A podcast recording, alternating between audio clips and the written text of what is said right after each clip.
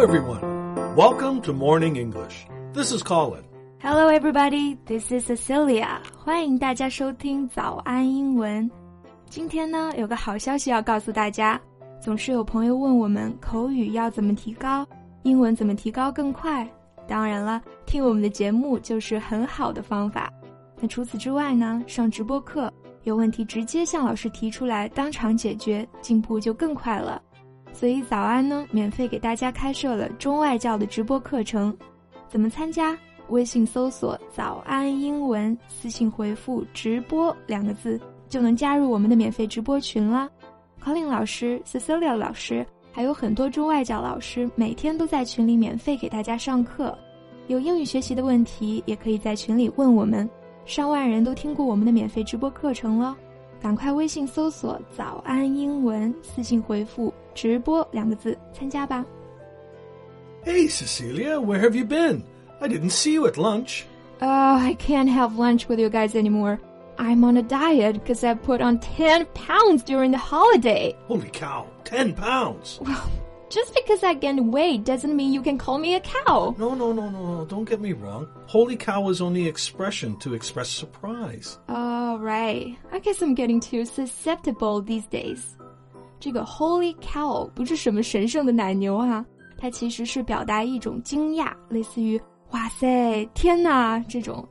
哎，可能我知道自己胖了十斤这个噩耗之后，精神有点脆弱哈。那 susceptible 就是表示这种敏感的、易受伤害的。Okay, well, in case that other people get it wrong like you, I suggest that we talk about some really interesting slangs to express the feeling of surprise. Great idea. 那我们今天就来看看一些表达吃惊的有趣的俚语。如果大家想拿到今天的节目笔记呢，欢迎到微信搜索“早安英文”，私信回复“救命”两个字来领取我们的文字版笔记。那说到惊讶，我脑海里立马就有一个魔性的声音出现了。啊，我的上帝呀！这个译制片的腔调真是棒极了。oh, you mean oh my gosh, right? Yeah, it's one of the most common ways to express your surprise. Oh my gosh, your Chinese is so good. oh my gosh, your English is not bad either. Oh my gosh, you're so encouraging and inspiring. All right, all right, we've got to stop. Is enough? Yeah. Since you were not there at lunch, you missed the big news. Carol is getting married next month. Get out of here! Oh, I'm so happy for her. I can see you are surprised too. Oh, yeah, because she just met her boyfriend two months ago, right? It's going to be a lightning marriage. 那当我们听到一个特别令人吃惊的消息时呢，可以用 get out of here 这个短语，也可以直接说 get out。不会吧？怎么可能？就是这种感觉。You know, it's an interesting expression that you used. Lightning marriage. You know, like getting married as fast as a bolt of light. Right，就是我们说的闪婚啦。And here is another piece of news that's going to surprise you. They are going to hold the wedding at Disneyland. Shut up! Oh, now I'm jealous. Who doesn't want to get married in Disneyland? Well, me. Not many men want to get married while being surrounded by tourists and cartoon characters. Anyway, you just used another sentence to express surprise, right? 没错，shut up 可以是比较粗鲁的让人闭嘴，也可以在对方说了某个让人惊讶的消息的时候呢，表达不是吧，真的假的这种意思。Let's do a little role play here. Colin, we win the lottery. Shut up! How I wish it's true. So, what else have you got? Well, here's one.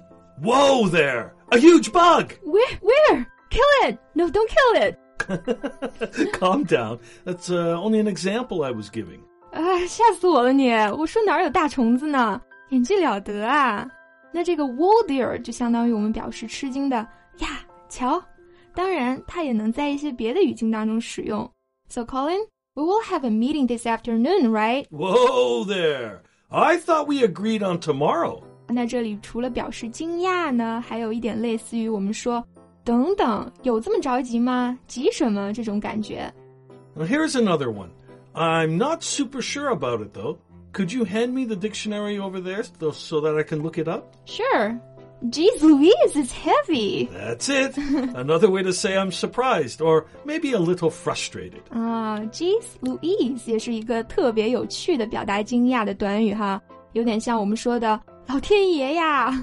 By the way, how come you know this one? It's uh, it's a pretty old-fashioned expression. 哎，确实哈，这是一个比较有年代感的说法了。但是我挺喜欢的，因为 Geez Louise，大家有没有发现它其实是特别押韵的，所以说起来特别顺口啊。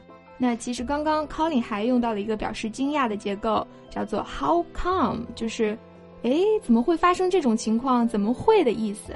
Yeah. How come you gained 10 pounds?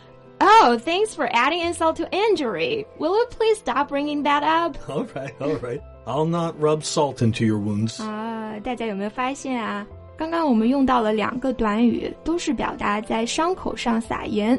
其中一个呢和中文是一样的，叫做 rub salt into wounds。另外呢，我们也可以说 add insult to injury，这个也很形象啊。一个人已经受伤了，还要去羞辱他，太残忍了哈！ Good grief. You're making me feel guilty now. 要的就是你愧疚。那刚刚你又说了一个 good grief，对不对？那在这里呢，它不是指哇好大的悲伤啊，而是表达一种惊讶和诧异。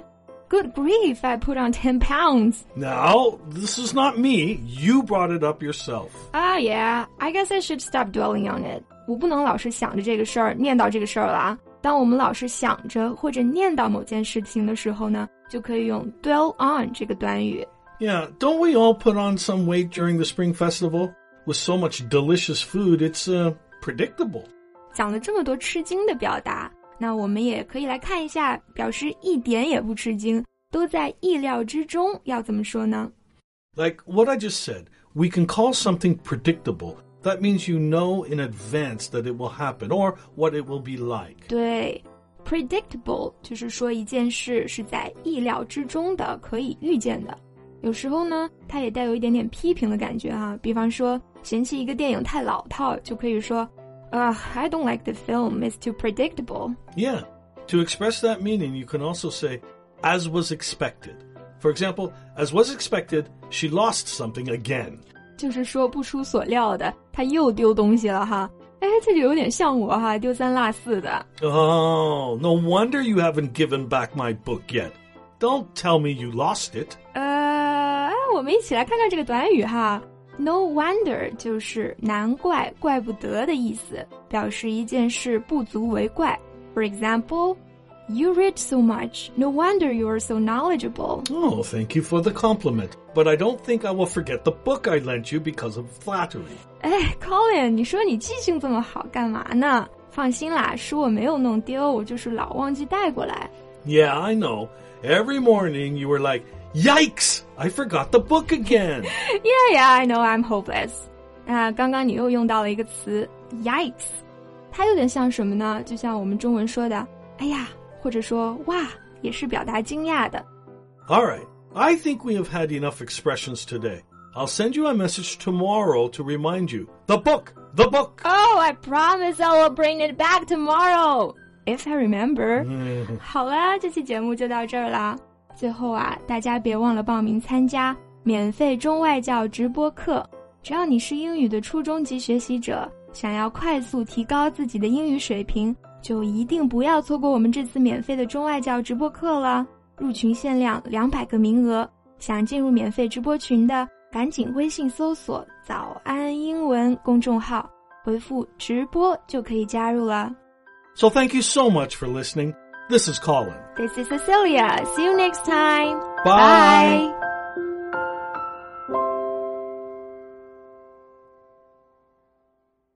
This podcast is from Morning English. 学口语就来早安英文。